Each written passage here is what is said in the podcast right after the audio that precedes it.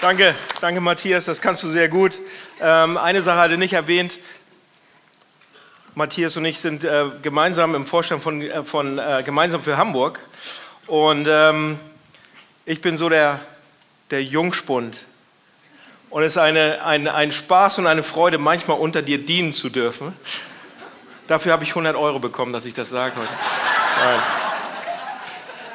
Es ist toll, heute Morgen bei euch zu sein und vielen Dank für die Einladung, Matthias, auch an dich. Ähm, ich habe euch einen Text mitgebracht aus Markus 8 und den würde ich gerne äh, jetzt zum Anfang ähm, der Predigt lesen und zwar mit euch gemeinsam. Ich glaube, wir haben den auch als Folie da. Genau, dann lese ich ihn mal mit euch gemeinsam. Markus 8, 22 bis 31. Sie kamen nach Bethsaida. Dort brachte man einen Blinden zu Jesus und bat ihn, den Mann anzurühren. Jesus nahm den Blinden bei der Hand und führte ihn aus dem Ort hinaus. Er benetzte ihm die Augen mit Speichel, legte ihm die Hände auf und fragte ihn, siehst du etwas? Der Mann blickte auf und erwiderte, ich sehe Menschen, sie gehen umher, aber sie sehen aus wie Bäume. Da legte Jesus ihm noch einmal die Hände auf die Augen. Nun konnte er deutlich sehen. Er war geheilt und konnte alles klar erkennen. Geh nicht in den Ort zu den Leuten, sagte Jesus und schickte ihn nach Hause. Jesus ging mit seinen Jüngern weiter in die Dörfer bei Caesarea Philippi. Unterwegs fragte er sie, für wen halten mich die Leute? Manche halten dich für Johannes den Täufer, erwiderten sie. Manche für Elia und manche für einen der anderen Propheten. Und ihr? fragte er, für wen haltet ihr mich? Petrus antwortete, du bist der Messias. Daraufhin schärfte Jesus ihn ein, niemand etwas davon zu sagen. Jesus sprach mit seinen Jüngern zum ersten Mal darüber, dass der Menschensohn vieles erleiden müsse und von den Ältesten, den führenden Priestern und den Schriftgelehrten verworfen werde. Er werde getötet werden und drei Tage danach auferstehen. Lasst mich kurz für diese, diesen Text und die Predigt beten. Lieber Herr im Himmel, vielen Dank, dass du hier bist, in diesem Gottesdienst präsent und du lässt uns nicht allein, sondern dir ist es wichtig, dass wir dir zuhören und dass du auch uns durch dein Wort veränderst. Ich bitte dich, dass das passiert. Amen.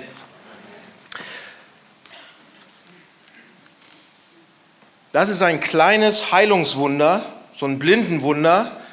Und davon gibt es ja eine ganze Menge in der Bibel, oder? Wenn man so die Evangelien liest, Matthäus, Markus, jo, äh, wer kommt danach? Ach ja, Lukas, ganz vergessen. Also Matthäus, Markus, Lukas und Johannes, dann ist das gefüllt, sind die Evangelien gefüllt mit Wundern.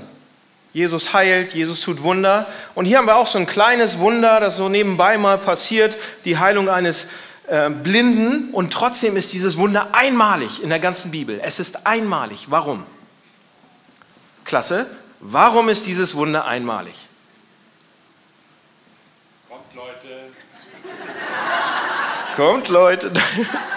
Weil, ist ein bisschen tricky, weiß ich, weil offensichtlich reicht die Kraft Jesu beim ersten Mal nicht aus.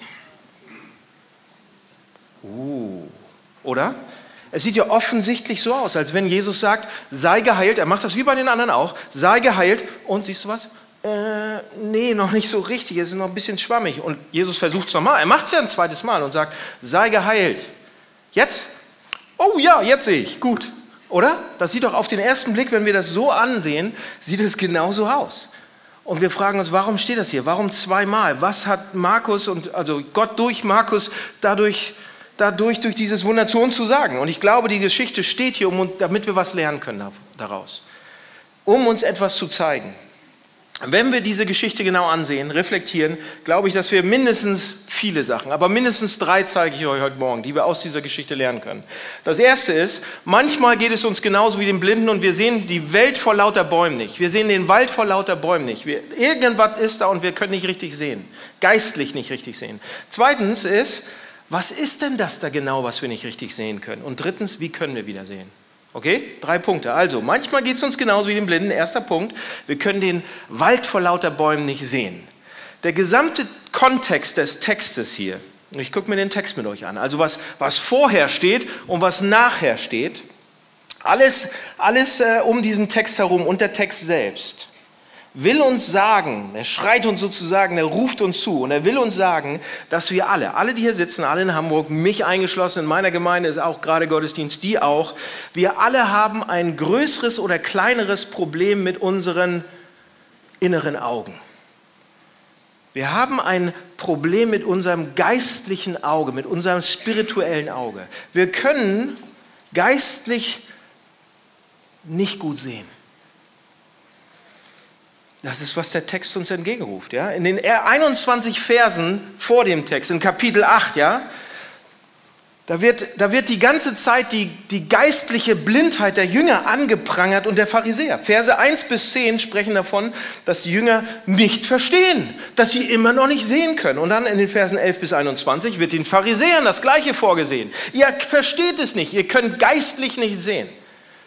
Sie haben beide nicht verstanden, worum es geistlich geht. Sie haben beide nicht verstanden, worum es Gott geht, worum es Jesus Christus geht und wer er ist.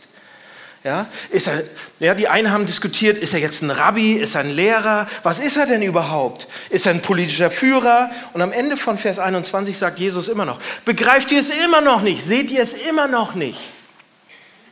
Und dann kommt unsere Geschichte, die wir gerade gelesen haben. Ja, diese Blindenheilung kommt dann.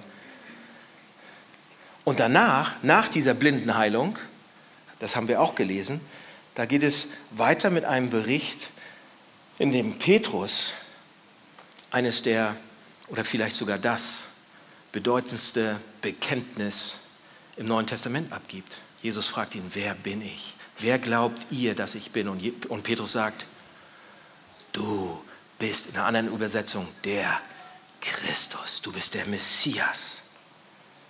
So, warum steht jetzt diese kleine Geschichte zwischen diesem, diesen blinden Leuten, die es nicht verstanden haben, und dann zum Schluss bei Petrus, du bist der Christus. Warum steht diese kleine Geschichte dazwischen? Und ich glaube, ja, oder pass auf, Jesus macht es ja folgendes. Jesus heilt ja eine ganze Menge, hatte ich schon gesagt, aber jedes Mal heilt er anders, oder? Jedes Mal sieht es irgendwie anders aus. Manchmal spuckt er in den Sand, rührt rum, nimmt es und schmiert es dir in die Augen oder in die Ohren. Ja? Manchmal sagt er etwas, Manchmal sagt er nichts. Manchmal berührt er jemand, manchmal wird er von jemandem berührt und manchmal macht er ohne Berührung einfach irgendein Wunder. Manchmal heilt er mit seinen Gedanken, manchmal lässt er Tote auferstehen, manchmal heilt er einen Sturm, manchmal heilt er die Natur. Wenn er heilt und Wunder vollbringt, dann sind die Details nie dazu da, um das Wunder zu tun, sondern sie sind da, um uns etwas zu zeigen oder damals den Jüngern, Jüngern etwas zu zeigen. Jesus macht das Wunder hier, hier in unserem Text, auf eine, auf eine ganz bestimmte Art und Weise. Und er macht es nicht, um den Mann zu heilen, das könnte er auch anders machen, sondern er macht es auf diese Art und Weise mit diesem zweimal, damit wir daraus was lernen können. So, was will Jesus uns beibringen? Er zeigt uns, Jesus will uns beibringen, er zeigt uns damit, dass wir oft nicht oder sehr selten oder manchmal auch nie mit unseren geistlichen Augen sehen können. Jesus sagt uns hier mit diesem Text, dass wir unter innerer Blindheit, unter geistlicher Blindheit leiden. Der Mann zeigt uns, dieser Mann, die Geschichte von diesem blinden Mann zeigt uns, dass niemand, niemand wirklich in der Lage ist, ohne externe, göttliche, übernatürliche, spirituelle Hilfe zu verstehen, wer Jesus Christus wirklich ist und weshalb er gekommen ist. Und das ist ziemlich faszinierend, wie das Kapitel uns die Jünger und die Pharisäer, die werden ja zur gleichen Zeit von, von, von, diesem, von dieser Geschichte sozusagen äh, aufs Glatteis geschickt und als blind dargestellt. Ja? Alle werden hier, die, die Jünger werden als blind dargestellt, als geistlich blind und die Pharisäer. Und die Bibel will uns damit sagen, dass wir alle irgendwie auch an geistlicher Blindheit leiden. Die Jünger und die religiösen Führer sozusagen, die Freunde von Jesus und die Feinde von Jesus, die Arbeiter und die Akademiker, die Insider und die Outsider, die moralischen und die unmoralischen, die Guten und die Bösen, die Christen und die Menschen, die noch nicht wissen, was sie glauben oder die keine Christen sind. Alle keiner hat es ganz und gar perfekt, absolut verstanden. Keiner hat komplett die geistliche, spirituelle Wahrheit in, in aller Tiefe verstanden. Wir sind alle zu einem gewissen Grad irgendwo auch noch spirituell, spirituell blind. Und wir sagen, wie kann die Bibel sowas behaupten? Und ich glaube, nicht nur ich, sondern wenn ich, wenn ich die Kommentare in der Vorbereitung gelesen habe, sind sich fast alle Kommentare einig, dass Jesus mit dem, was er hier tut, zeigen will, dass es eben mehr als eine Berührung braucht, um diese geistliche Blindheit zu heilen. So geistliche Blindheit sitzt so tief oder ist so hart, ist so schlimm, dass es mehr braucht als nur eine Berührung, um diese geistliche Blindheit zu heilen. Es sind mehrere Berührungen möglich. Es ist ein Prozess. Ja? So, wenn das so ist, wie sieht das praktisch aus? Seht ihr, manchmal, manchmal in unserem Leben, da, da kommen wir auch in, äh, in Situationen, da sagen wir, oh Mann, ich wusste es, aber ich wusste es nicht. Ich wusste es, aber ich wusste es nicht. Ich kannte die Daten, ja, ich kannte die Statistiken, ich, ich habe keine neuen Informationen bekommen. Das heißt, ich wusste es, aber jetzt erst habe ich richtig verstanden. Jetzt erst kann ich richtig sehen. Beispiel. Ich weiß, dass Workaholismus nicht gut ist für mich. Ich weiß, dass ich zu, wenn ich zu viel arbeite, meine Familie vernachlässige und meine Kinder verliere und meine Frau auch, oder? Statistiken sagen dass alle möglichen Sachen lassen. Arbeite ich deshalb weniger? Nein!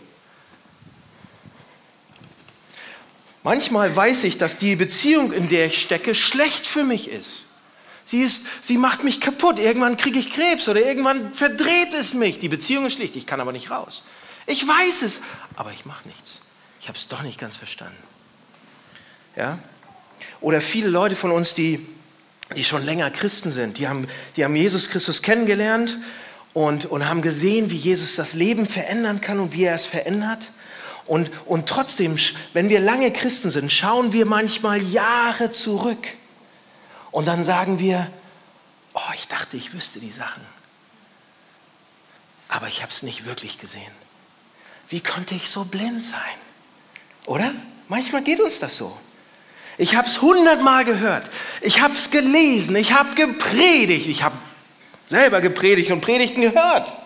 Ich habe darüber nachgedacht. Ich habe und dann wurde es Wirklichkeit in diesem Moment. Dann erst ist es von hier nach da und sonst irgendwo hingerutscht und ich habe es verstanden und es hat mich verändert und die Art und Weise, wie ich Jesus sehe und wie ich handle und tue. Ja? Und wir sagen dann oft, ich war so blind, oder? Mir geht's so. Und wir sagen, wie konnte ich so blind sein und es nicht sehen?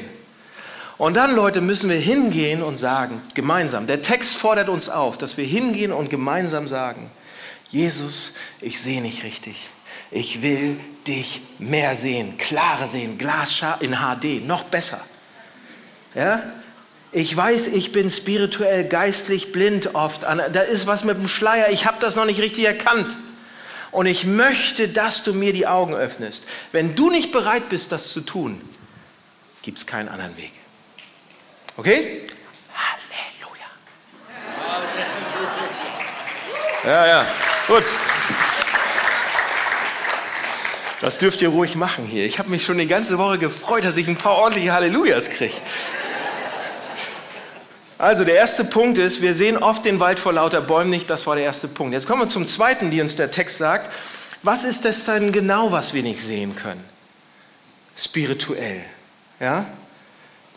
Und wir fragen das, wofür sind wir denn jetzt genau blind? Zeigt uns der Text das? Und ich glaube, ja, der Text deutet es an und er sagt es sogar. Es gibt etwas, dem gegenüber sind wir blind und, die wir und, und da gibt es eine Wurzel, und dieser Wurzel gegenüber sind wir blind und das ist, das ist man könnte fast sagen, das ist, das ist die Wurzel für alle anderen Dinge und alle anderen Fälle von geistlicher Blindheit und geistlicher, äh, äh, äh geistlicher und geistiger Blindheit. Da gibt es eine Wurzel. So, was ist diese Wurzel? Lasst uns mal Jesus Christus angucken und was er hier sagt. Lasst uns mal die Ansprüche von Jesus Christus ansehen. Jesus geht mit seinen Jüngern spazieren nach dieser Blindenheilung in Vers 27 und er sagt dann, er fragt die Jünger, was sagen die Leute, wer ich bin? Wer bin ich? Was sagen die Leute? Und gleich hier sehen wir eigentlich einen Riesenunterschied. Da sehen wir einen Riesenunterschied zwischen Jesus auf der einen Seite und allen anderen Gründern von jeder anderen großen Religion auf der anderen Seite. Ja, ob es Mohammed ist oder selbst Mose oder Buddha oder Konfuzius und all die anderen, die, die sind nie so rumgelaufen wie Jesus und haben so geredet wie Jesus, haben solche Sachen gesagt. Ja, diese Leute, die Religionsstifter, die, sagen, die waren dafür da, die haben gesagt, wir sind dafür da, um den Menschen auf Gott hinzuweisen, um den Menschen den Weg zu Gott zu zeigen, um die fünf Stufen oder die fünf Säulen zu zeigen, um das zu zeigen, was man machen muss, um zu Gott zu kommen. Ja? Wir sind dafür da, um, um den Menschen den Weg zu Gott zu zeigen. Aber sie haben sich nie hingestellt, keiner von denen, und haben so geredet wie Jesus hier. Nie. Niemand hat so was gesagt wie Jesus. Wisst ihr warum? Was sagt Jesus? Ja, was sagen die Leute, wer ich bin? Und die, und, die, und die Jünger sagen, ja, sie glauben, du bist Johannes der Täufer. Sie glauben, du bist Elia, Mohammed, irgendwann Buddha. Du bist irgendwo bei ein All-Star-Team der heiligen, gläubigen Revoluzer. Ja? Du bist einer der weisen Männer. Du bist einer der Propheten, Veränderer, irgendwas. Einer der großen Propheten. Und Jesus sagt jetzt, nein, nein, nein, nein. Ich bin es nicht. Ich bin nicht gekommen wie all die anderen, um euch zu zeigen, wie ihr euch retten könnt. Ich bin nicht gekommen, um zu zeigen, wie ihr euch selbst reinigen könnt. Ich bin nicht gekommen, um euch zu zeigen, wie ihr ins Nirvana findet oder sonst irgendwie. Ich bin nicht gekommen, um euch selbst zu erleuchten, damit ihr euch selbst erleuchten könnt. Ich bin nicht gekommen, damit, damit ihr irgendwie rauskriegen könnt, wie ihr euch retten könnt. Ich bin gekommen, um euch zu retten. Ja, ja, der war der. Aber dann, zurück, zurück, das sagt Jesus wirklich. Ich bin gekommen, um euch zu retten. Ich bin nicht gekommen, um euch zu zeigen, wie ihr das richtige Leben leben sollt und wie ihr einen guten Tod sterben sollt. Jesus kommt und sagt, ich bin gekommen, um das Leben zu leben, das ihr hättet leben sollen. Ich bin gekommen, um den Tod zu sterben, den ihr hättet sterben sollen, für eure Fehler und Sünde. Und ich bin gekommen als euer Retter. Ich bin euer Stellvertreter. Und dann legt er noch einen drauf und sagt, ich bin Gott. Ich bin nicht irgendeiner, der hinweist. Ich bin Gott. Ich bin, ich bin der Himmel. Ich bin der Herr des Himmels. Ich bin der Herr des Universums. Ich bringe euch Gott. Ich bin Gott. Ich bin Gott gekommen, um euch zu retten. Ja, und wir finden das super und wir schreien Halleluja, aber eigentlich mögen wir es nicht. Wir sagen und denken, ja, Jesus, super auf der einen Seite, aber auf der anderen Seite sagen wir immer noch, zeig uns, wie wir da hinkommen sollen. Du bist ja doch ähnlich wie, wie Mose oder Johannes der Täufer oder Elias und Konfuzius und all diese Leute. Ja, Gott, wenn du wirklich Gott bist, das, ah, das, ja, wenn du wirklich Gott bist, wir haben keine Chance ohne dich ganz alleine. Wir, dass, wir, dass wir sagen, wir sind so an einer Stelle am, am Cliff, wir stehen am Cliff dass wir tatsächlich Gottes, nur Gottes Eingreifen brauchen, damit wir überall, überhaupt darüber anfangen können zu denken, dass es überhaupt Gott irgendwie geben könnte. Ja, zu glauben, er ist Gott, er ist der ultimative Retter für mein Leben. Wir brauchen, ohne Jesus, ohne Gott haben wir nicht ein, ein bisschen eine Chance, klar zu sehen, wer er ist und wer wir sind. Und Leute, wir überschätzen uns so oft. Wir denken, wir sind, wir sind besser oder, oder wir denken oft, wir sind gar nicht so schlimm, wie wir denken. Ja, lass ich so stehen. Hier ist ein Beispiel, hier ist ein Beispiel. Wenn, wenn, wenn wir zu einem Süchtigen gehen würden ja, und ihm sagen, okay, du bist süchtig. Du bist süchtig nach ähm, Alkohol. Du bist süchtig nach Drogen, du bist süchtig nach, du hast eine Spielsucht oder du bist pornografiesüchtig. Du bist süchtig. Was sagen dann die meisten Süchtigen? Die, die Süchtigen sagen, oh, okay, ich trinke, aber ich habe es noch im Griff. Oder? Die sagen, ja, ich werde davon nicht kontrolliert. Ja, ich kann damit umgehen. Ich trinke viel, okay, aber ich bin jetzt kein Säufer und Trinker, ja? Ich kann aufhören, wenn ich will. Ich bin nicht so schlimm, ich hab's im Griff. Seht ihr, das Paradoxe an Alkohol und an den, allen den anderen Süchten ist, nur wenn wir zugeben, ich bin machtlos gegenüber dieser Sache, ich bin machtlos mit diesem, ich bin machtlos, ich bin hilflos, erst dann fangen wir an, Hilfe zu kriegen. Nur wenn wir sagen, ich bin blind, ich sehe noch, ich, Ich leugne nicht mehr meinen Zustand. Nur dann fangen wir an, unsere wahre Situation zu sehen, wo wir eigentlich stehen.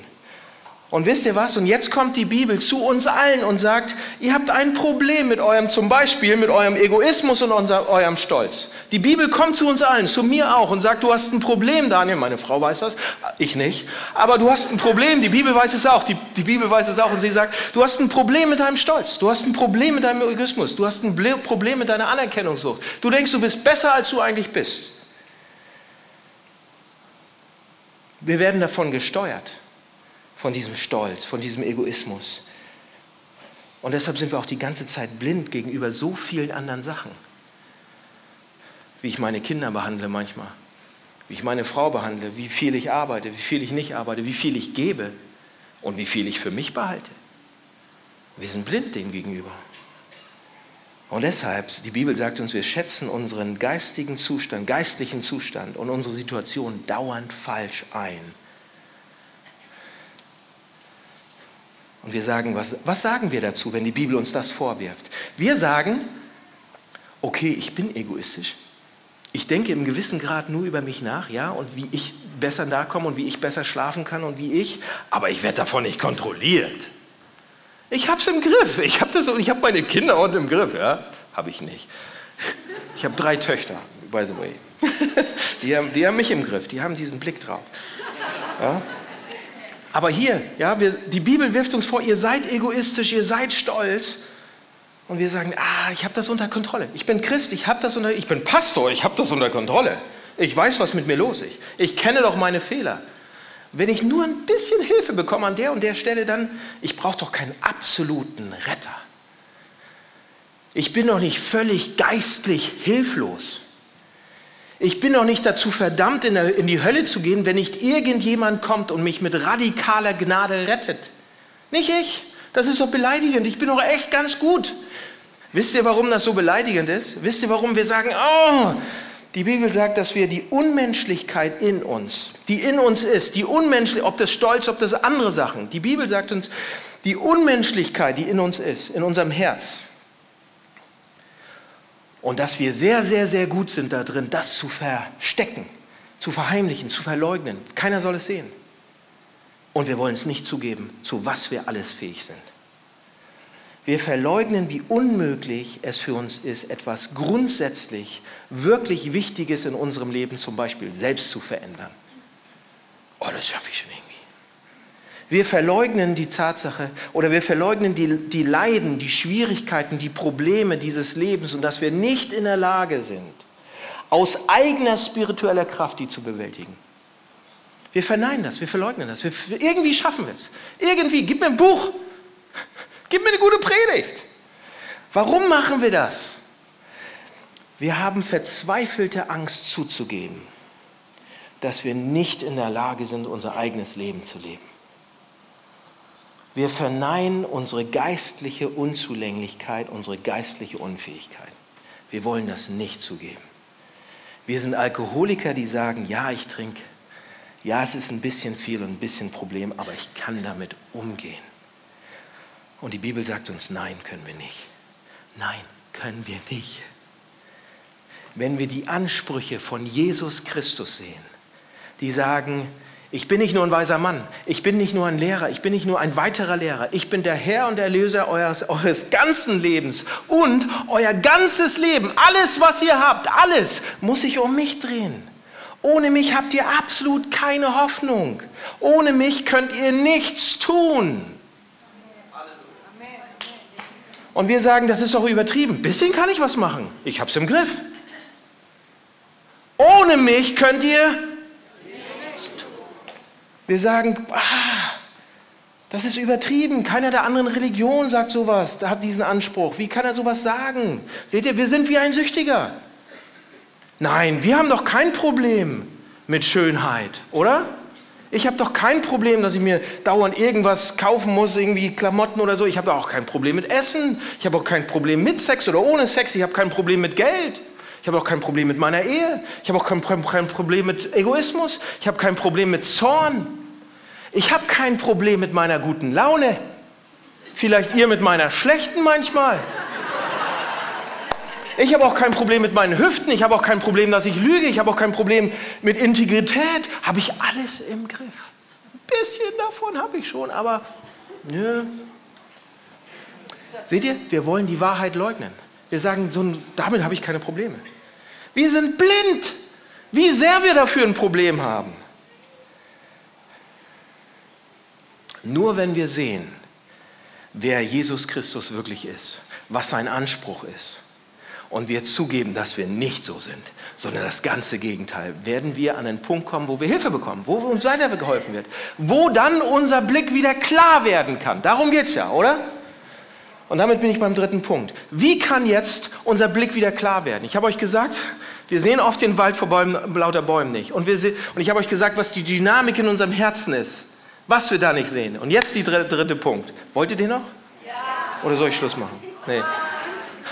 Wie können wir dann wieder sehen? Ist auch im Text drin. Wie, kann, wie können uns die Augen geöffnet werden? Hier gibt es drei Sachen im Text, die uns weiterhelfen. Der erste ist, das sind verschiedene Stufen. Das, das zweite ist, es passiert nie alleine, sondern immer in Gemeinschaft. Und das dritte ist Vertrauen. Lass uns das angucken. Also wie können wir jetzt wieder sehen? Wie können wir klarer Jesus sehen und Gott sehen? Über das erste hatte ich schon kurz gesprochen. Jesus heilt ja diesen Mann nach und nach.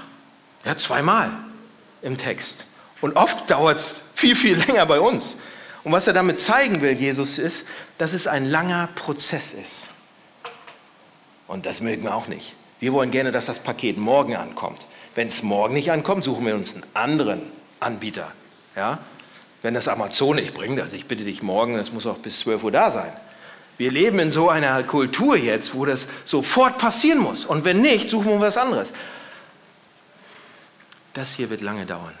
Das hier seid ihr nicht fertig morgen mit. Und ich auch nicht. Das ist ein Prozess. Jesus muss mehrere Male reinkommen. Immer und immer wieder. Mindestens jeden Sonntag. Das waren elf Meter jetzt, ja? Geheilt zu werden, sehen zu werden, verändert zu werden, ist ein langer Prozess. Ja, und einige von euch sagen, ja, ich weiß, irgendwie, ich habe mit Egoismus ein Problem und ich bin da verdreht oder es hat mich im Griff und ich habe es verstanden schon. Ja, und das ist ein Fehler bei mir und ich sehe meine Schattenseiten und ich sehe, wie ich andere Leute und ich sehe, wie sehr ich Gott brauche. Und ihr seht das und ihr habt es verstanden und das Licht an die Sache reingekommen und super. Und ihr rennt so rum und sagt, oh, das ist so schwer, das ist so schlecht.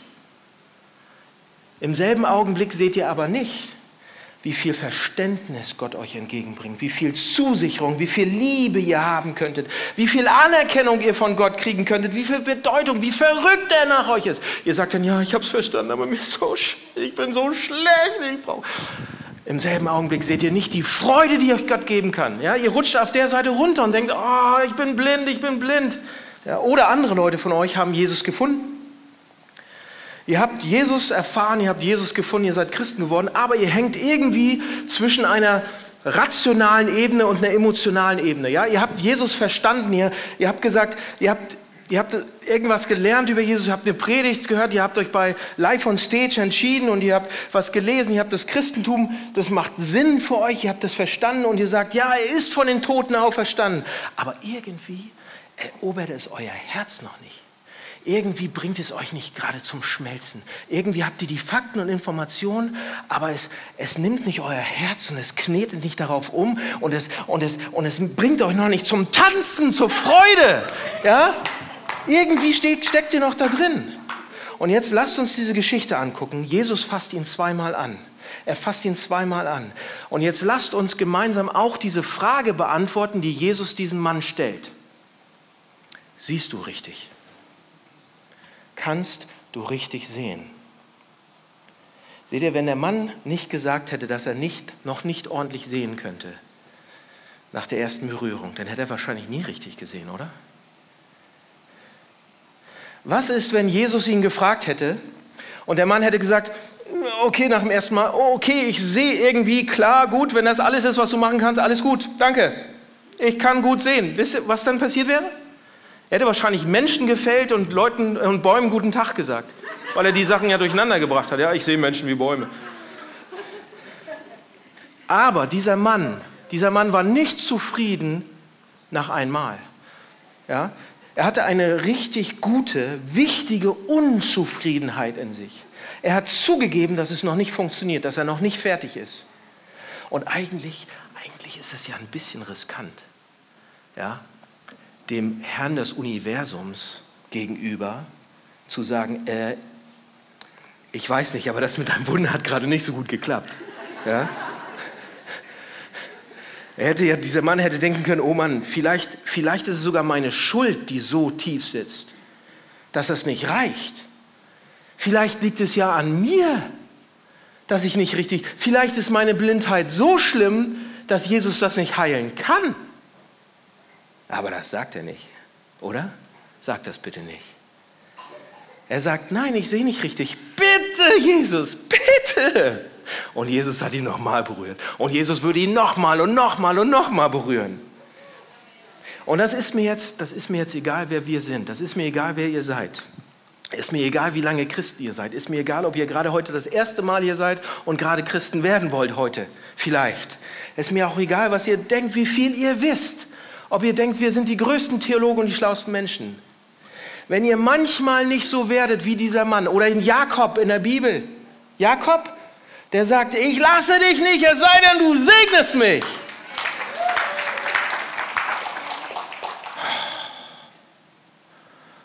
Wollt ihr so werden? Dass wir sagen, ich, ich will mehr sehen. Ich lasse dich nicht los, Gott, es sei denn, du segnest mich. Ich, ich lasse dich nicht los, ich will sehen. Ich will dich als den besten Vater sehen. Wenn ihr nicht eine richtig gute, wichtige Unzufriedenheit habt, die nicht zufrieden ist mit ein paar Erfahrungen am Sonntag, die nicht zufrieden ist mit ein, ja, ein bisschen spirituelle Blindheit geheilt und so und ein bisschen mehr heilig und so weiter. Nein, wenn ihr nicht so eine Unfried Unzufriedenheit habt und ihr zu Jesus sagt, ich sehe noch nicht richtig, dann werdet ihr nicht weiter wachsen. Aber ihr solltet weiter wachsen. Und es ist ein Prozess. Aber wenn ihr es schafft, heilige Unzufriedenheit nennt das die Bibel manchmal, zu haben, dann ist Gott auch bereit, euch den Blick zu reinigen. Immer und immer wieder. Okay? Aber zweitens, das passiert nicht alleine. Das passiert nicht alleine, es passiert in Gemeinschaft. Vers 22, da steht, sie kamen nach Bethsaida, dort, brachte man einen, dort brachten sie einen Blinden zu Jesus und baten den Mann, baten Jesus, den Mann anzurühren. So, hier die Frage. Denkt ihr, dass, Jesus, dass der Mann alleine zu Jesus hätte finden können, damals ohne Stock, ohne Blindenhund? Natürlich nicht, er war blind. Der brauchte Leute, Freunde, Familie, die ihn zu Jesus gebracht haben. Freunde, ja, Freunde. Und sie baten Jesus die Bitte um Heilung. Sie baten für den Blinden, dass Jesus ihn, sie, sie beteten für diesen Mann, sie liebten ihn, sie brachten ihn dahin. Und deshalb wurde er gesund. Und ich weiß nicht, ob jemand einfach so aus sich heraus selbst alleine sehen werden kann. Wenn er sich hinsetzt und sagt, okay, ich allein in dieser Gesellschaft als Individuum gehe jetzt sonntags morgens in die Kirche, ich setze mich hier in die Elimkirche, ich schreibe auch alles mit, ich mache mir Notizen, ich fange an in der Bibel zu lesen und dann werde ich klar sehen. Versteht mich nicht falsch, alles gute Sachen solltet ihr alle machen, aber so funktioniert das nicht, dass man dann automatisch alleine sehen kann. Wir hier in Hamburg, wir wünschen uns das ja eigentlich. Wir ticken ja so, die ganze Stadt tickt so. Ja? Wir wissen ja, wo wir, an welcher Stelle wir im Leben schwach sind, oder? Unsere Schwächen kennen wir. Wir sind ja schlaue Leute, Hamburger. Wir wissen, wo, an welchen Stellen wir auch ein bisschen schwächer sind, aber wir wollen das privat halten. Und wenn jemand, jemand kommt zu uns und sagt, siehst du richtig, dann sagen wir, was geht es dich an? Kümmere dich um deinen eigenen Kram. Hamburger. Aber wenn wir nicht zu Gott gehen, all, wenn wir nur zu Gott gehen alleine, wird das nicht viel helfen. Wir müssen diese Dinge mit Freunden bearbeiten, reflektieren, die beten, wir die für die, die für uns. Wir müssen mit Leuten uns umgeben, die vielleicht schon einen etwas klareren Blick an der einen oder anderen Stelle haben. Ja? Wenn ihr jede Woche hierher kommt und ihr euch gut fühlt, das ist super, wegen der Musik, wegen der Predigt, aber ihr keine Freunde habt, ihr keine Brüder und Schwestern habt, mit denen ihr das verarbeiten könnt, bekneten könnt, durch anzweifeln könnt, durchdenken könnt, reflektieren könnt, dann werdet ihr keinen großen Nutzen aus diesen anderen Sachen haben. Habt ihr eine Kleingruppe? Habt ihr einen Hauskreis? Habt ihr sowas? Geht dahin, arbeitet dran, macht euch sehend. Gegenseitig. Und das Letzte, eine, eine Sache braucht ihr noch, um wieder sehen zu werden, das Vertrauen. Haben sie gesagt, ja, Vertrauen, klar, aber wie? Seht ihr, was meine ich hier mit Vertrauen? Das ist die Schlusskurve jetzt. Ich glaube tatsächlich, am Ende ist der Grund, warum wir Angst haben, unsere Unzulänglichkeiten zuzugeben, unsere geistlichen Blindheiten zuzugeben. Wir haben Angst davor, weil wir denken, dass wir verletzt werden dann. Wir wollen nicht verletzt werden. Wir haben Angst, ausgenutzt und hintergangen zu werden. Wir haben Angst zu sagen, oh, ich bin machtlos mit meinen Problemen. Ich weiß nicht mehr weiter. Ich brauche Hilfe. Ich kann da hier nicht richtig sehen. Wir haben Angst davor, das zu sagen, weil ich dann mich abhängig mache von, von meinen Freunden oder selbst weil ich mich abhängig mache von Gott dann. Sie könnten mich irgendwie ausnutzen. Sie könnten mich hintergehen oder auslachen und sagen, ha, siehste mal, wussten wir doch alle, dass du so stark nicht bist. Aber wir wollen doch stark aussehen. Wir wollen doch das selbst im Griff haben. Wir wollen doch, wir wollen uns doch nicht verletzlich machen, oder? Seht ihr, wir haben nicht das Vertrauen, weil wir Angst davor haben, was sie uns zeigen könnten, unsere blinden Punkte, was da alles aufgedeckt werden könnte, was sie uns zeigen könnten, wie wir leben sollten und wir denken, oh, ja, das sind paar, zwei Punkte, warum wir kein Vertrauen haben. Wir haben kein Vertrauen. Aber Leute, wir brauchen das. Sonst werden wir nicht wirklich sehen können. Wie bekommen wir gutes Vertrauen? Wie bekommen wir Vertrauen, damit wir sehen können? Seht ihr? Ich glaube, der Punkt hier ist, wir bekommen Vertrauen, indem wir sehen, wie Jesus sich aufgemacht hat, um ein für alle Mal das Thema ultimativ zu beenden. Das Thema nämlich geistliche Blindheit. Wir müssen sehen, wie Jesus sich aufgemacht hat und alles gegeben hat. Das gibt uns Sicherheit oder das, das gibt uns eigentlich die Sicherheit und die, das Vertrauen, Jesus ranzulassen an uns, ins Leben zu lassen. Überall ran, an jede Kleinigkeit ranzulassen, damit er da heilen kann. Seht ihr, wir müssen sehen, was es Jesus gekostet hat, was Jesus gemacht hat, damit die Tat, was Jesus gemacht hat, uns Sicherheit und Vertrauen gibt, dass er überall anders auch ran darf. Seht ihr, hier ist meine Frage. Wie hat Jesus, christliche, äh, wie hat Jesus spirituelle Blindheit geheilt? Die Antwort steht in, auch im Markus-Evangelium. Seht ihr, am Ende der Evangelien sehen wir genau das Gegenteil von dem, was in unserer Geschichte passiert ist. Hey, das, ihr sagt das Gegenteil? Wie das Gegenteil? Als Jesus Christus am, am Kreuz hing, Markus 15, 33 und 34, was lesen wir da? Da lesen wir, in der sechsten Stunde kam eine Finsternis über das ganze Land bis zur neunten Stunde. Und um die neunte Stunde rief Jesus mit lauter Stimme am Kreuz, Eloi, Eloi, Lami Sabachthani, was so viel bedeutet wie mein Gott, mein Gott, warum hast du mich verlassen? Am Kreuz gab es eine, eine absolute Finsternis. Am Kreuz gab es absolute, wirkliche Dunkelheit. Und diese Dunkelheit war nicht nur eine Dunkelheit, sondern es war ein Bild von einer, von einer viel tieferen, eigentlicheren, spirituellen, geistlichen Dunkelheit, in die Jesus Christus gestürzt worden ist. Weg vom Licht des Vaters, weg vom Vater, weg von der Wahrheit des Vaters, weg von seinen liebenden Armen, weg von Bedeutung, Anerkennung und Thron und alles. Rein in die Dunkelheit, rein in die Blindheit, rein da unten. Am Kreuz gab es diese, diese Dunkelheit. Warum wurde Jesus da reingetaucht? damit wir sehen können. Er wurde blind. Er wurde weg vom Vater, in absolute Dunkelheit gestürzt, damit wir sehen können.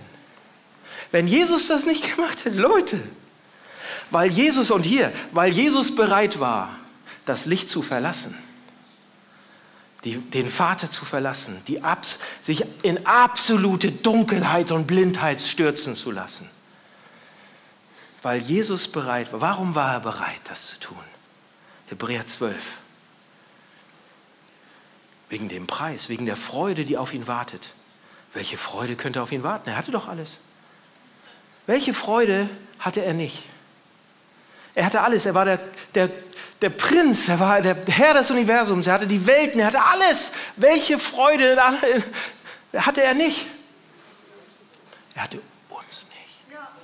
Er hatte uns nicht.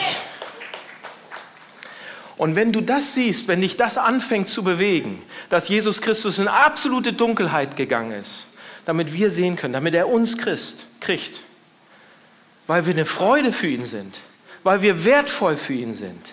Kennt ihr euren Wert bei ihm? Wie wertvoll er euch, wie verrückt er nach euch ist? Wisst ihr, was Jesus für euch aufgegeben hat, um euch zu kriegen? Wenn das uns anfängt zu bewegen, dann, wird, das werden, wir, dann, dann werden wir sehen. Wenn es uns bewegt, wollen wir ihn noch mehr. Wenn es uns bewegt, wollen wir noch mehr sehen. Wenn es uns bewegt, sagen wir, ja, ich kann noch nicht richtig sehen, ich will aber mehr sehen. Kriegt uns dieser Gedanke, kriegt der uns dahin aufzuhören, uns selbst zu bemitleiden und sagt, kriegt der uns dazu, uns nicht mehr Sorgen zu machen, weil er alles in der Griff, im, im Griff hat? Kriegt er uns, dieser Gedanke uns dazu, uns Sorgen darüber zu machen, wer uns kritisiert? Dass wir uns aufhören, selber Sorgen zu machen? Ob man vielleicht ein Gewicht zulegt und was die Leute denken oder sonst irgendwas? Wie schön man ist oder was auch immer. Bringt uns dieser Gedanke vielleicht sogar dahin, dass wir sagen, ich möchte sehen und ich möchte dir folgen, mehr als jemals zuvor. Und ich möchte die Welt auf den Kopf stellen mit dir zusammen. Ich möchte diese Stadt verändern. Ich will was tun mit dir zusammen. Ich möchte mich anderen aufopfern. Ich will für dich leben und ihn leben. Ich will sehen. Könnt ihr sehen? Seht ihr, wenn das uns bewegt, dann betet, die, betet das Gebet mit. Lasst uns zu Jesus Christus gehen und sagen, Jesus Christus, lasst uns beten. Jesus Christus, wir sehen noch nicht richtig. Wir können noch nicht so klar sehen, wie wir sehen könnten. Zeig uns bitte, was du, was du willst, was wir sehen. Berühre unsere Augen, berühre unser Herz, berühre uns immer wieder. Auch wenn wir Dinge dann sehen, für denen wir vielleicht Angst haben, zeig sie uns, weil du sie besiegt hast weil du Herr drüber bist. Wir wollen dir von Herzen vertrauen. Bitte hilf unserem Vertrauen, hilf unserem Glauben. In Jesu Namen. Amen.